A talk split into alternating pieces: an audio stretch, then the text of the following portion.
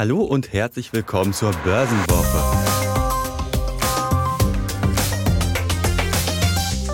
Wenn man zu früh anfängt. Hallo und herzlich willkommen zu einer neuen Live-Sonderfolge der Börsenwoche, dem Anlagepodcast der Wirtschaftswoche.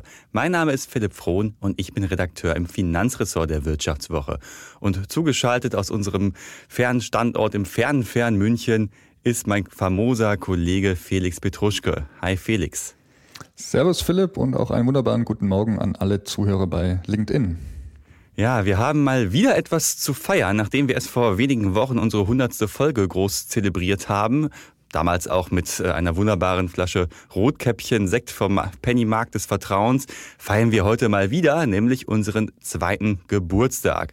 Vor genau zwei Jahren haben wir mit dem Börsenwoche Podcast ja angefangen, äh, sind seitdem ein bisschen gewachsen, würde ich auch sagen, haben ein neues Gesicht auch dazu bekommen, den Felix. Und ja, anlässlich dessen möchten wir es wieder so ein bisschen feiern und anlässlich dessen haben wir gedacht, machen wir doch mal wieder hier eine Live-Sonderfolge und machen es uns auch ein bisschen einfach, indem wir zur Feier des Tages das Skript nämlich von euch oder von Ihnen schreiben lassen. Wir haben nämlich in den letzten Wochen mal wieder fleißig Fragen zu Themen äh, rund um Geldanlage und Aktien gesammelt. Ja, da kam eine wunderbare Mischung eigentlich zusammen. Also wir haben Fragen bekommen zu ETFs, zum Thema Nachhaltigkeit, zu Zinsen, Anleihen und alles, was es beim Bitcoin irgendwie äh, Neues zu berichten gibt. Äh, sollten jetzt noch während des, der Live-Folge ähm, Fragen bei euch äh, auftauchen oder Nachfragen kommen, schreibt sie gerne in die Kommentare, dann gehen wir auch gerne noch darauf ein im Laufe der Sendung. Ja, und ich glaube, da müssen wir nochmal vorher ganz besonders unseren Risikohinweis äh, näher bringen. Das machen wir in jeder Folge, aber jetzt, wo es ja auch um eure und ihre Fragen geht, da müssen wir es natürlich noch etwas äh, weiter in den Fokus rücken. Also wir machen hier keine Anlageberatung im Podcast und können auch keine Haftung übernehmen für Entscheidungen, die ihr am Kapitalmarkt trefft. Also auch wenn wir jetzt hier zu äh, bestimmten Finanzprodukten, wozu ihr Fragen hattet, etwas erzählen, dann informiert euch bitte auch äh, selbstständig nochmal, ob denn alles so stimmt und auch, ob es in eure Anlagestrategie passt. So, dann lass uns am besten gleich starten, Philipp. Ähm mit einer Frage, über die ich mich persönlich sehr gefreut habe, weil ich fand das äh, eine sehr aktuelle Frage, eine Frage, mit der sich wahrscheinlich viele auch nun beschäftigt haben und weil wir eben auch das Glück haben, dass wir da äh, jemanden haben, der da schon sich ein kleines Experiment selbst gemacht hat und deswegen wunderbar berichten kann. Äh, die Frage lautet nämlich, lohnt sich die neue Bezahlkarte von Trade Republic? Ja, ich meine, das war also das, äh, die, eine ziemlich große News in Anführungsstrichen, die Anfang des Jahres kam. Der Neo-Broker Trade Republic hat ja eine neue Bezahlkarte lanciert und äh, ja, das Interesse war ziemlich groß. Über eine Million Menschen haben sich da auf die Warteliste gesetzt und wollten unbedingt diese Bezahlkarte haben. Also man muss sich mal vorstellen, äh, was bei einer Sparkasse äh, solch ein Ansturm für, Auf, für Freudensprünge auslösen würde. Und Trade Republic da werden die das halt zusammengebrochen. Richtig. Ja, und man muss vielleicht nochmal kurz beantworten, was ist denn das Besondere, dass da eine Bezahlkarte lanciert wird? Ne? Also äh, ja, ein bisschen Coolness-Faktor ist da wahrscheinlich, wenn Trade Republic irgendwas macht, finden das ja alle erstmal super. Aber das Besondere an dieser Karte ist ja, dass es halt noch eine Safeback-Aktion gibt. Also für, jede, für jeden Kauf, den ich mache, gibt's halt ein Prozent des Umsatzes, der dann halt in einen Sparplan meiner Wahl fließt.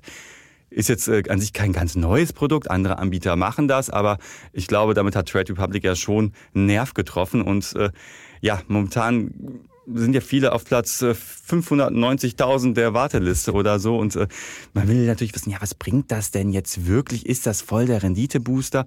Und da hat man ja als Journalist manchmal so ein bisschen Glück, insbesondere wenn man über das äh, Unternehmen und die Angebote auch schreibt. Äh, da hatte ich bei, bei Trade Republic nachgefragt, ob ich für einen Artikel äh, mir mal diese Karte anschauen kann. Ich bin ja selbst auch, wie ich, ich im Podcast schon öfter gesagt habe, Nutzer bei Trade Republic. Und dann habe ich tatsächlich äh, frühzeitig Zugriff halt bekommen. Ich kann mal dieses wunderschöne Objekt hier mal hochzeigen. Also so sieht das Ding aus. Verspiegelt natürlich, wie es halt sich für ein Fintech gehört. Das ist aber ähm, jetzt nicht die Metallkarte, Philipp, oder? Nicht nee, das Hightech.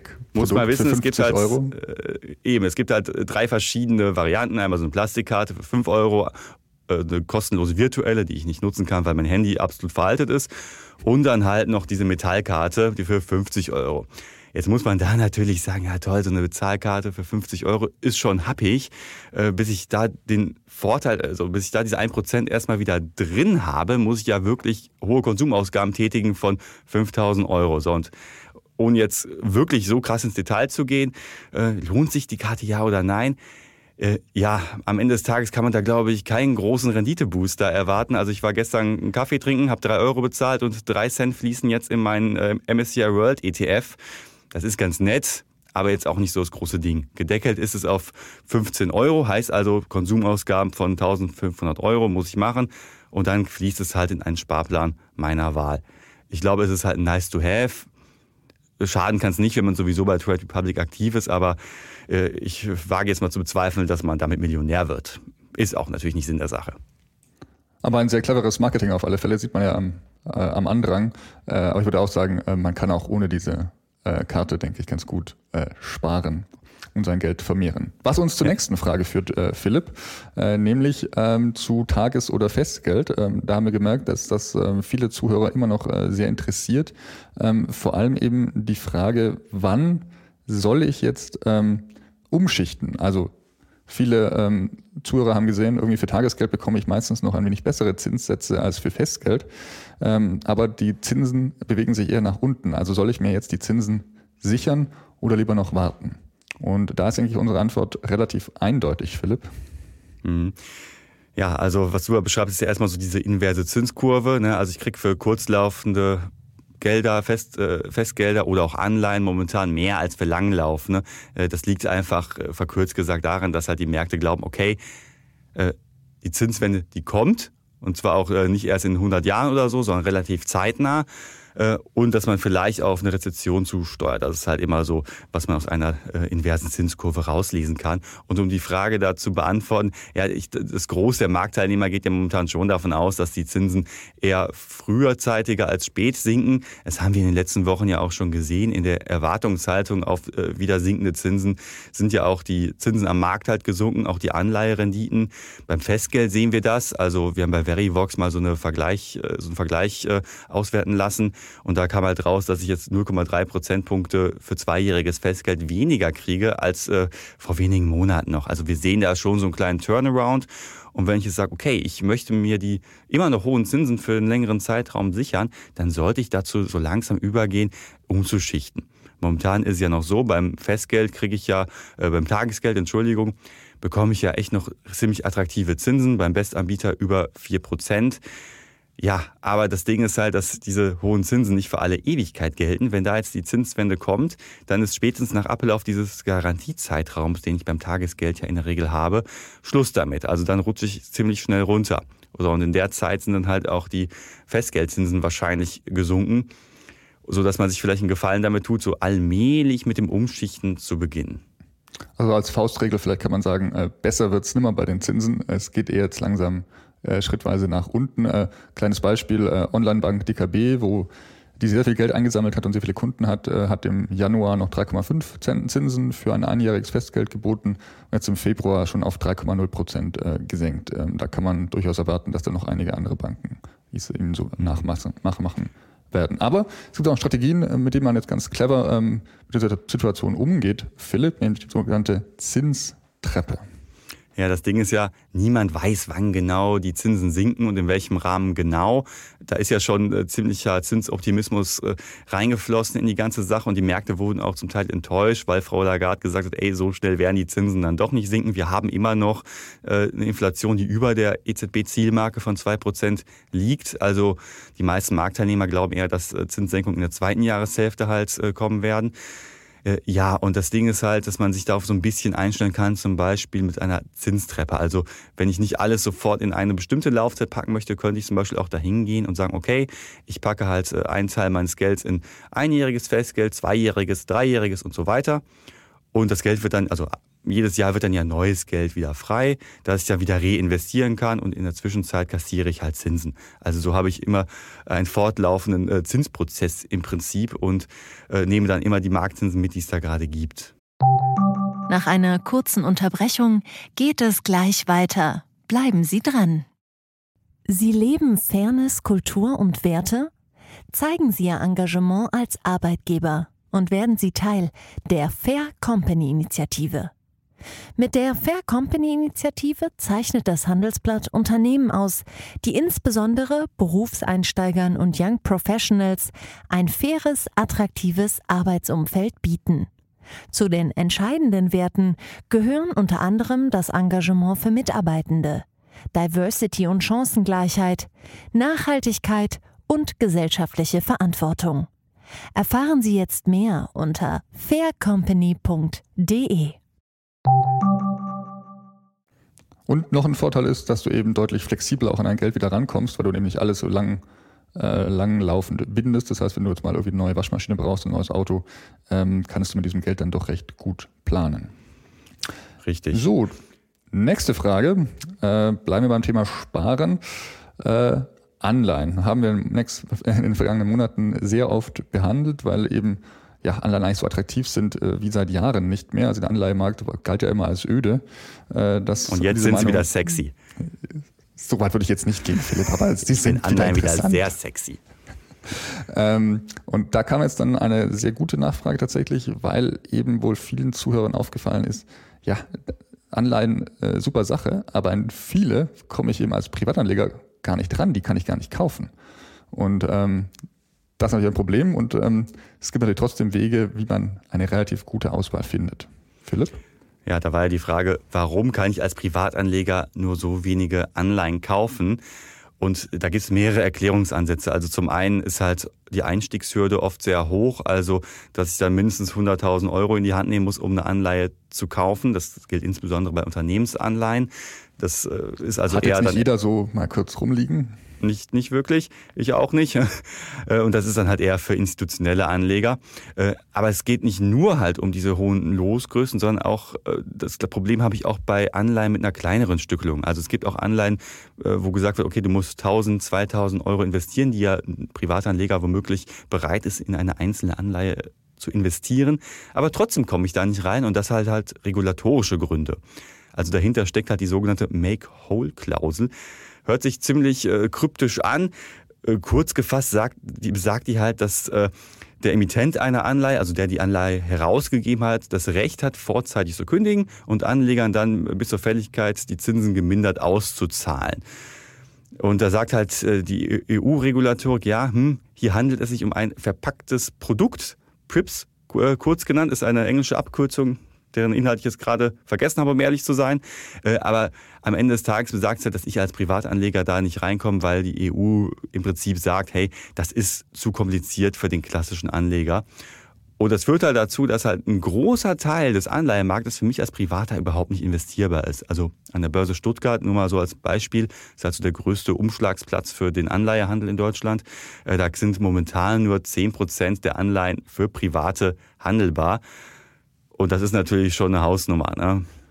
Allerdings äh, 10 Prozent ist natürlich immer noch äh, gigantisch viel, weil äh, der Anleihenmarkt ist sehr, sehr viel größer als der Aktienmarkt, Philipp, was man ganz gerne auch mal wieder vergisst. Also das heißt, in diesen 10 Prozent äh, finde ich immer noch eine wunderbare Auswahl, jetzt auch als Privatanleger. Ja, was man vielleicht auch noch wissen sollte, die EU hat erkannt, ist vielleicht nicht so ganz toll, womöglich auch so eine Art falsch verstandener Anlegerschutz. Äh, und da gibt es jetzt halt im Rahmen dieser Kleinanlegerschutz, äh, des Kleinanlegerschutzgesetzes, was auf den Weg gebracht wird, schon Option, das halt zu ändern. Also bald werden mehr Anleihen auch für Private handelbar. Und vielleicht noch ein kurzer Einschub, weil wir auch hier einen Chat haben bei LinkedIn. Wenn ihr da noch äh, Fragen habt, ob zu Anleihen oder sonstigen Themen, schreibt sie gerne rein. Dann schauen wir, ob, sie, ob wir sie aufnehmen.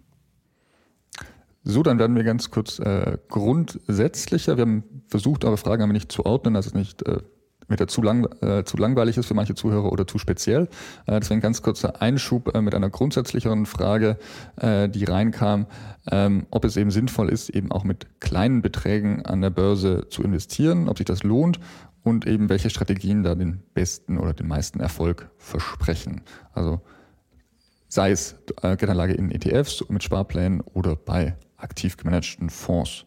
Und äh, denke, da ist die wichtigste Regel, Philipp, dass man erstmal die laufenden Kosten im Blick nimmt und äh, sich dort etwas aussucht, äh, was eben nicht sofort die Rendite auffrisst. Ja, wobei ich glaube, noch wichtiger ist äh, die Erkenntnis, dass es sich immer lohnt, mit dem Investieren anzufangen, auch mit kleinen Summen. Also bei vielen Anbietern ist es ja möglich, einen Sparplan nicht nur für 100 Euro zu besparen, sondern auch mit 10 oder teilweise auch mit einem Euro. Jetzt kann ich da natürlich nicht erwarten, dass ich nach fünf Jahren mir die fette Segelyacht oder so kaufe. Äh, aber trotzdem ist es halt eine Möglichkeit, um auch mit kleinem Geldbeutel am Kapitalmarkt aktiv zu werden. Natürlich ist es da besonders wichtig, dass ich dann auf die Risikostreuung achte. Also wenn ich äh, nur ein kleines äh, Finanzpolster hat, das ich investieren kann, dann sollte äh, so, nicht alles in den Bitcoin fließen oder so, sondern vielleicht, dass man sich erstmal äh, einen soliden äh, Aktienstock aufbaut in Form eines MSCI World zum Beispiel, wo ich dann wirklich in den gesamten globalen Aktienmarkt rein investiere. Ganz genau. Und wenn noch, also wenn noch mehr Abwechslung sein sollte oder man sich irgendwie auf Themen äh, fokussieren möchte, sagen wir Nachhaltigkeit oder irgendwie Tech-Industrie, kann man das noch irgendwie beimischen mit einem einzelnen Fonds. Man sollte eben darauf achten, ähm, dass da die Risiken ganz gut äh, verteilt sind und nötigenfalls auch vielleicht mal einmal im Jahr nochmal kurz ähm, reinschauen und zu sehen, äh, ja, wie sich das Ganze entwickelt hat, äh, wo ich vielleicht übergewichtet bin. Ähm, aber das ist tatsächlich ein sehr, sehr guter Ansatz ähm, für, äh, für Anfänger an der Börse mal ein klein wenig aktiv zu werden und dort ähm, den Fuß reinzukriegen. Das ist halt dieser Core-Satellite-Ansatz, den du beschreibst. Ne? Man hat da diesen Ganz einen genau. Kern, das ist ein Welt-ETF und darum kann man dann bei Belieben dann noch irgendwelche kleineren Satelliten halt drum packen, die so fünf bis maximal zehn Prozent des Portfoliogewichts halt einnehmen. Aber wie du sagst, äh, gerade wenn es halt irgendwelche Nischenthemen sind, da gehe ich halt nochmal größere Risiken ein. Ja, und jetzt sind ja im letzten Jahr die Börsenkurse im Allgemeinen äh, stark gestiegen. Äh, Philipp war ein sehr, sehr gutes äh, Börsenjahr im Allgemeinen. Äh, deswegen die ganz, ganz klassische Frage, die reinkam, ja, soll ich denn jetzt einsteigen oder lieber warten, bis irgendwie die Kurse gefallen sind, bis der nächste Corona-Crash äh, kommt, was wir jetzt nicht hoffen, ähm, oder lohnt es sich auch jetzt einzusteigen? Ja, ist immer so diese typische Frage und äh, ich selber habe sie mir, als ich angefangen habe zu investieren, auch immer wieder gestellt, oh, soll ich jetzt investieren? Die Kurse sind ja schon so hoch, aber da zeigt halt die Historie bislang, ja, es hat sich immer wieder gelohnt, einzusteigen. Und das Ding ist natürlich, niemand kann in die Zukunft schauen. Vielleicht kommt die nächste Krise und äh, es geht erstmal wieder bergab. Vielleicht geht es aber auch nochmal richtig steil nach oben. Das kann niemand wirklich beantworten. Aber wenn wir jetzt auch mal einfach einen Blick zurückwerfen und auf Oktober 2021 mal schauen. So, das war so der Höhepunkt, den wir im Aktienmarkt bislang so hatten erstmal. Äh, und dann kam ja Zinswende, Ukraine-Krieg, äh, alles Mögliche. Also eigentlich der trotzdem mögliche Zeitpunkt zum Einsteigen. Ja, vielleicht war die Dotcom-Blasen noch ein bisschen schlimmer, aber äh, das war auf jeden Fall so in, in den letzten Jahren erstmal so der große, der große Peak. Und sogar wenn ich da dann eingestiegen bin und dann kamen die ganzen schlechten Nachrichten, bin ich bis heute 15 Prozent im Plus mit meinem MSCI World. Also äh, sogar da zeigt sich, dass ich halt äh, ja, mich davon nicht unbedingt abhalten lassen soll. Vor allem, und das ist halt das Ding, die meisten Anleger investieren ja nicht alles auf einen Schlag, auch wenn die Studien oft sagen, dass das äh, auf lange Sicht mehr Rendite bringt, äh, sondern halt über einen Sparplan. Heißt also jeden Monat halt einen gewissen Betrag, äh, wie viel auch immer. Und da habe ich halt das Gute, dass ich mal zu guten, mal zu schlechteren Kursen einkaufe und da halt so ein Durchschnittskosteneffekt sich halt herauskristallisiert, auch Cost-Average-Effekt genannt. Und da habe ich halt den Vorteil, dass ich mich nicht bekloppt machen muss, äh, wie heute denn der Aktienkurs steht. Genau, das kann man einfach einrichten und dann erstmal laufen lassen und äh, sich keine Sorgen machen. Das ist, denke ich, für viele ein Riesenvorteil von diesen Sparplänen. Ich mache selber das auch äh, sehr, sehr gerne und äh, sehr erfolgreich. Apropos schlecht laufen, also da kam ja auch äh, eine Frage zum Thema nachhaltige Fonds. Wir haben ja im letzten Jahr gesehen, dass äh, die Börse wirklich gut gelaufen ist wieder. Es gab wieder Erholung, insbesondere bei den Tech-Werten. Ja, aber diese Erholung ging halt an einem Segment maximal vorbei, nämlich halt nachhaltige äh, Fonds, die im Themenbereich Energiewirtschaft aktiv sind. Da hat man ja wirklich schon ziemlich heftige äh, Kursausschläge nach unten gesehen. Und äh, Felix, du bist ja auch jemand, der Nachhaltigkeit sehr wichtig ist und du hast dir mal für diese Frage so ein, zwei Fonds angeguckt, wie da so die Entwicklung war. Vor allem, ja, warum sind die so unglaublich schlecht gelaufen? Ja, die äh, Petra wollte wissen, äh, warum jetzt ganz konkret ähm, der Green Benefit Global Impact Fund äh, schlecht gelaufen ist. Das ist ein kleiner, aktiv gemanagter Fonds äh, mit einem recht hohen laufenden Kosten, 8,9 Prozent und einem äh, hohen Ausgabeaufschlag. Ähm, ja, das liegt eben einfach daran, dass äh, in diesem Fonds vor allem Solaraktien und auch Wasserstoffaktien äh, drin sind. Also zu den größten Positionen gehören zum Beispiel Plug Power, Meyer Burger, SMA, Solar. Ja, und wenn man da die Nachrichtenlage in den letzten Monaten verfolgt hat, ähm, hat man gemerkt, ja, geschäftsmäßig lief es bei denen in den letzten Monaten sehr, sehr schwierig. Ähm, die Geschäfte in Europa sind ähm, eingebrochen. Es ist unklar, ähm, wie sie ihre Produkte gegen die chinesische Kon Konkurrenz ähm, äh, vermarkten können. Und äh, dementsprechend ähm, ist dieser Fonds mal kräftig in die Miesen gerutscht, äh, was eben jetzt auch daran liegt, dass er wirklich ein reiner Themenfonds mit eben, wenn es eben bei der einen Firma schlecht läuft, ist es sehr, sehr wahrscheinlich so, dass es eben auch andere betroffen sind von der allgemeinen Marktlage. Hm, das ist, glaube ich, Plug, Power ein gutes äh, Beispiel. Da ging es ja an einem Tag, äh, ich meine so 30, 40 Prozent nach unten, nachdem sie halt neue Umsatzzahlen rausgegeben hatten, die noch unter den relativ, äh, ja, sowieso schon pessimistischen Erwartungen der Analysten gelegen hatten. Also, und wenn es an einem Tag bei einer Aktie 30, 40 Prozent runtergeht, dann zieht es natürlich in dem Fall den Fonds auch total nach unten. Und ein Problem, was ja viele Unternehmen aus dem Bereich Solar haben, dass sie halt ziemlich zinssensibel sind. Ne? Also äh, sind auf Kredite angewiesen, auf äh, externe Finanzierungen und wenn dann halt die Zinsen nach oben gehen, dann hat halt eine, ein äh, kreditfinanziertes Unternehmen ziemlich schwierig.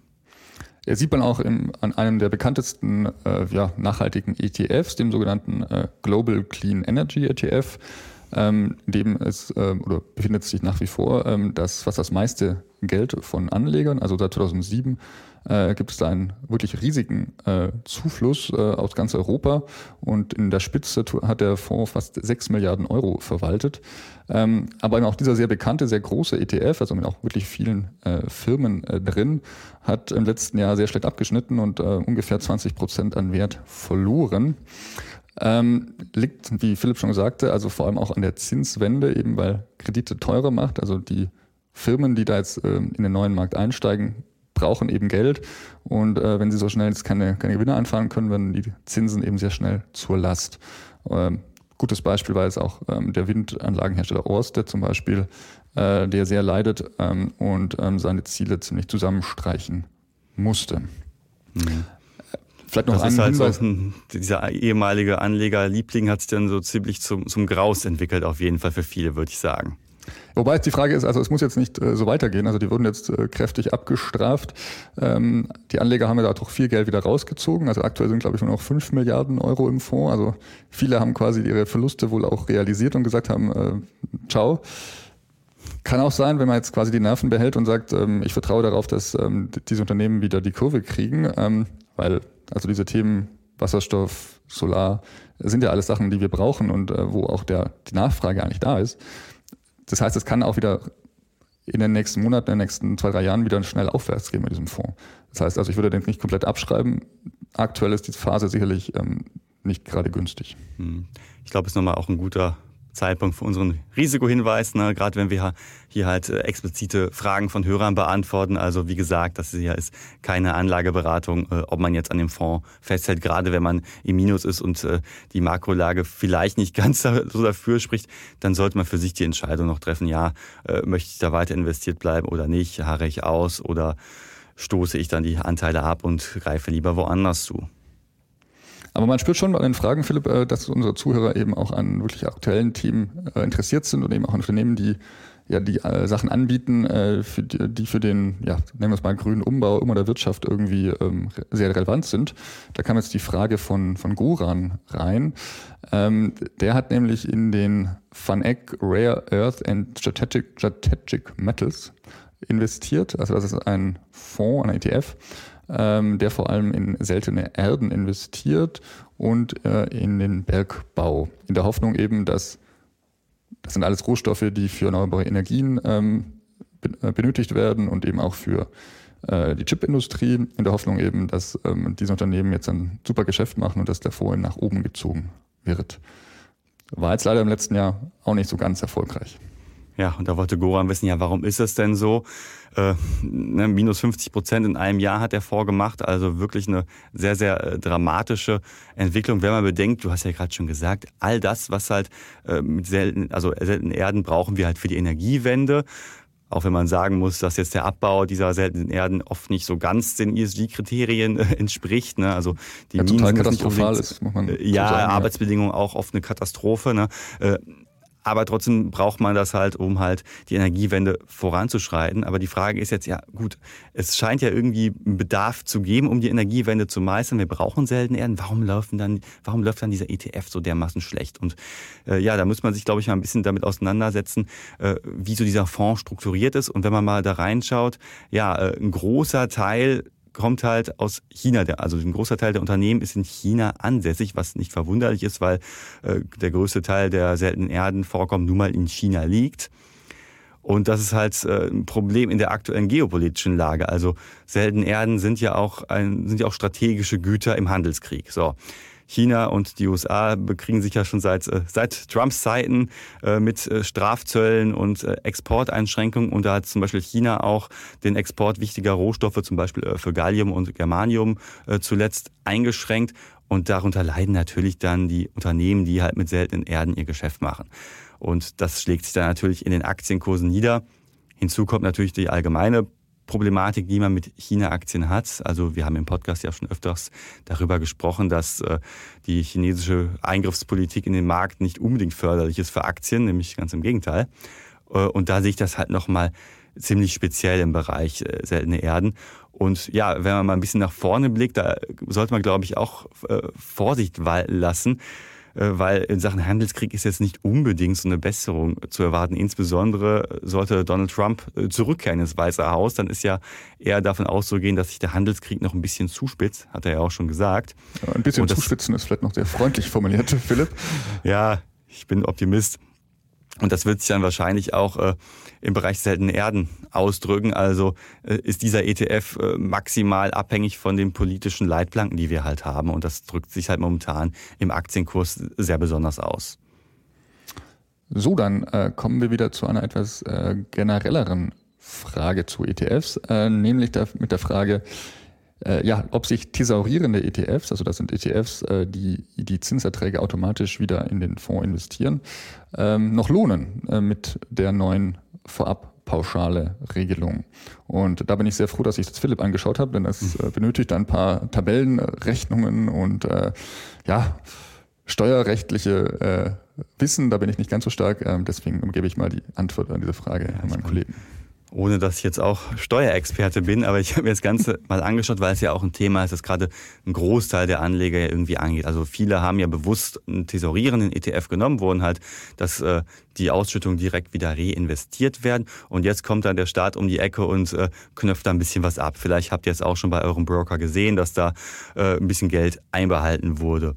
So, und da fragt man sich, hä, warum denn jetzt auf einmal? Man muss sagen, dass dieses Konstrukt äh, Vorabpauschale nichts Neues ist. Also seit 2018 gibt's halt diese ähm, Spezialregel, aber die war in den letzten Jahren halt vollkommen irrelevant. Man hat es nicht gemerkt, weil halt sich diese V-Abpauschale an einen Zinssatz, an einem Zinsniveau orientiert. Und das war in den letzten Jahren ja faktisch nicht vorhanden. Wir hatten ja äh, Negativzins oft, wir hatten Nullzins-Ära und dementsprechend gab es halt in den letzten Jahren auch keine Vorabpauschale. So, jetzt liegt die halt wieder bei 2,55 Prozent.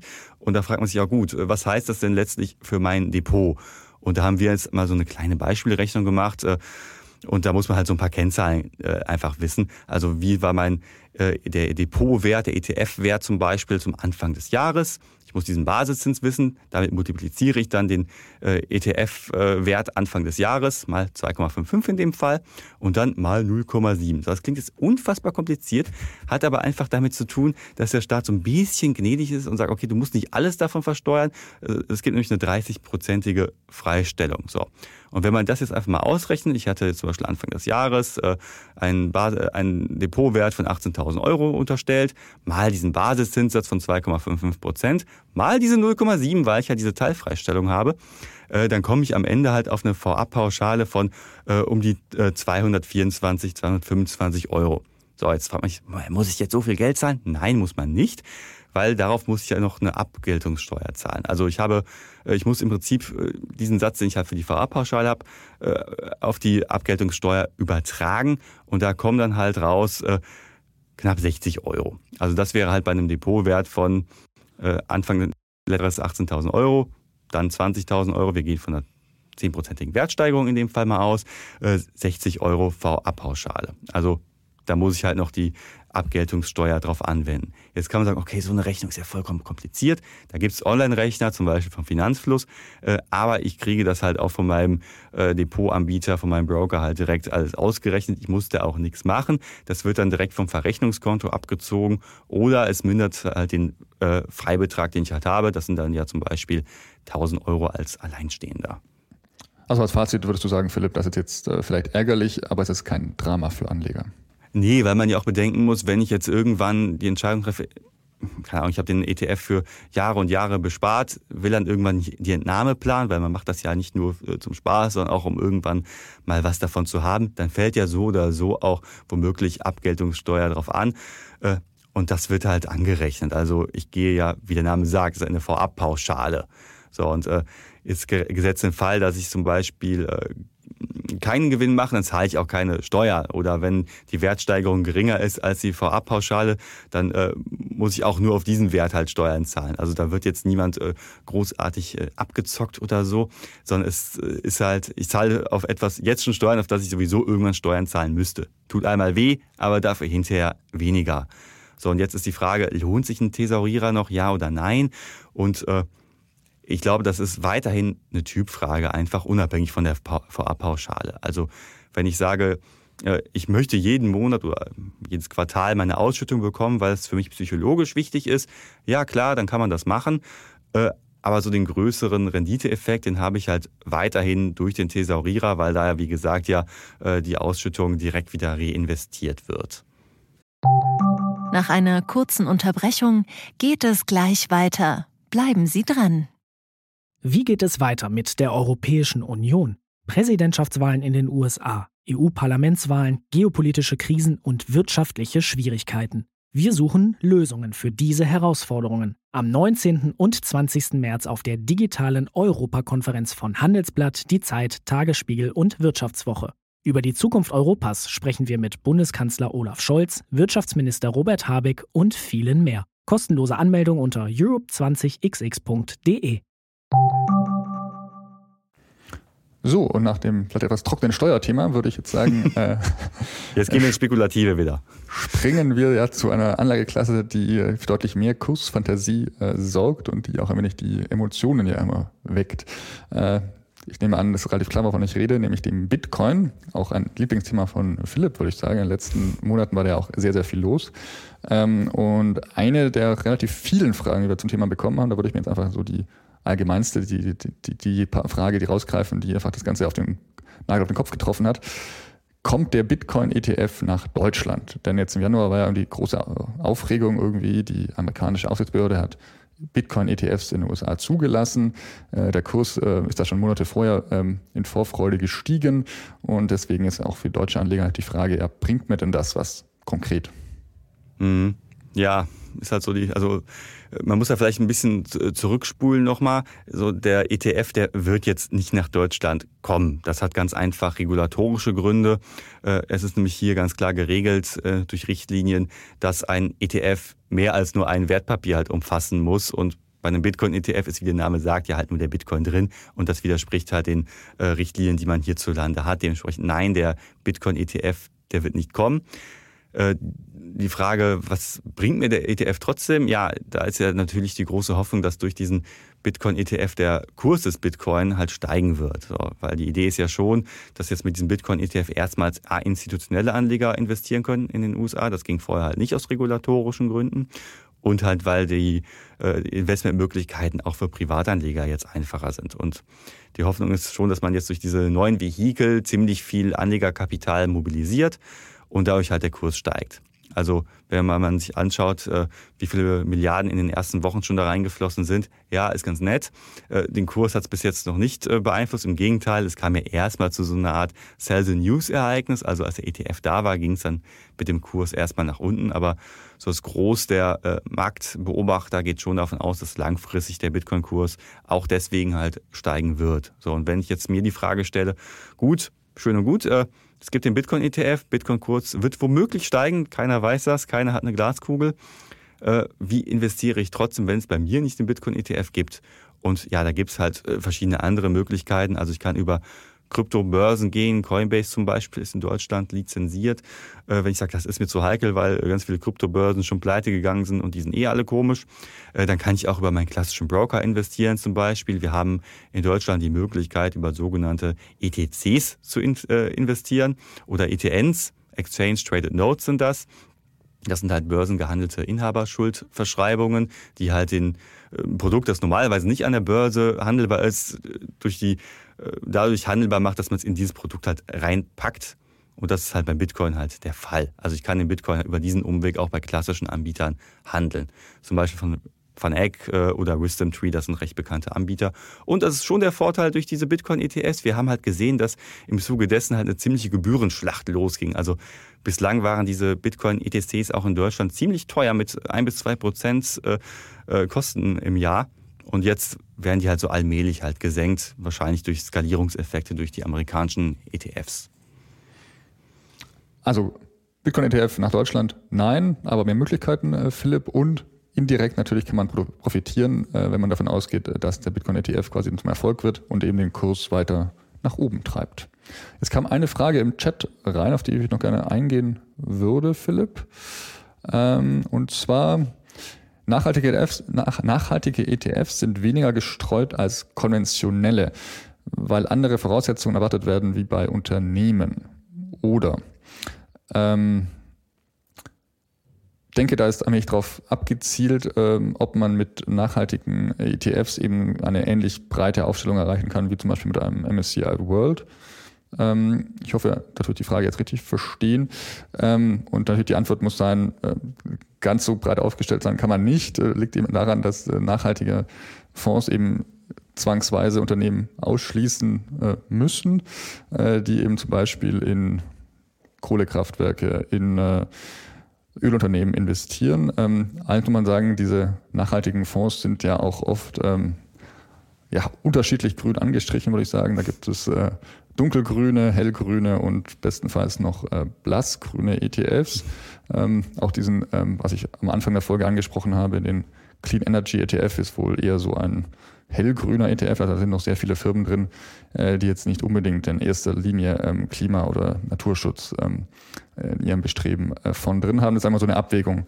Ähm, je, je, grüner ich werde, je spezieller ich werde, desto mehr äh, Firmen fallen raus, ähm, desto weniger Branchen bleiben übrig und ähm, desto größer sind dann im Zweifel eben auch die Schwankungen der Fonds. Hm. Und ich glaube, das muss man auch hinzufügen, das gilt ja nicht nur für nachhaltige ETFs und Fonds, sondern allgemein für Themen-ETFs. Also äh, da sind oft halt nur so 10, 20, 30, 40 äh, Werte drin. Das kann schnell ein Klumpenrisiko darstellen und das muss ich halt wissen, wenn ich halt in Themen-ETFs rein investiere. Ich habe da die Hoffnung auf eine Mehrrendite, aber gleichzeitig auch ein umso größeres Risiko, weil ich da halt auf einen ziemlich kleinen, äh, äh kleinen Korb setze am Ende des Tages. Soll aber nicht heißen, dass wir komplett gegen äh, Themen-ETF sind, Philipp, würde ich sagen, sondern eher eben als äh, Beimischung. Also jetzt bitte nicht jegliches Ersparnis, das man hat, nur in einen Themen-ETF stecken. Das kann schon vielen Nerven eine ziemliche Zumutung sein. Richtig.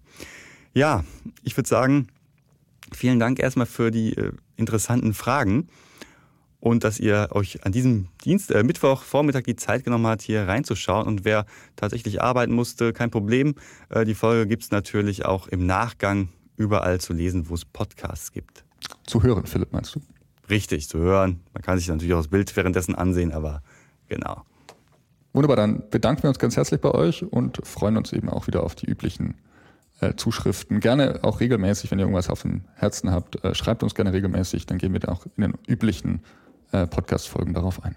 Unter anderem morgen. Ein paar Sachen haben ja jetzt hier nicht reingepasst. Also morgen nehmen wir für kommende Woche noch eine Folge zu Tech-Aktien auf und da werden wir auch eine Tesla-Frage noch beantworten, die es hier aus Zeitgründen und halt auch, weil wir über Tech-Aktien eh sprechen, nicht mehr reingeschafft hat. Also vielen lieben Dank fürs Zuhören, würde ich sagen, und wir sehen uns beim nächsten Mal.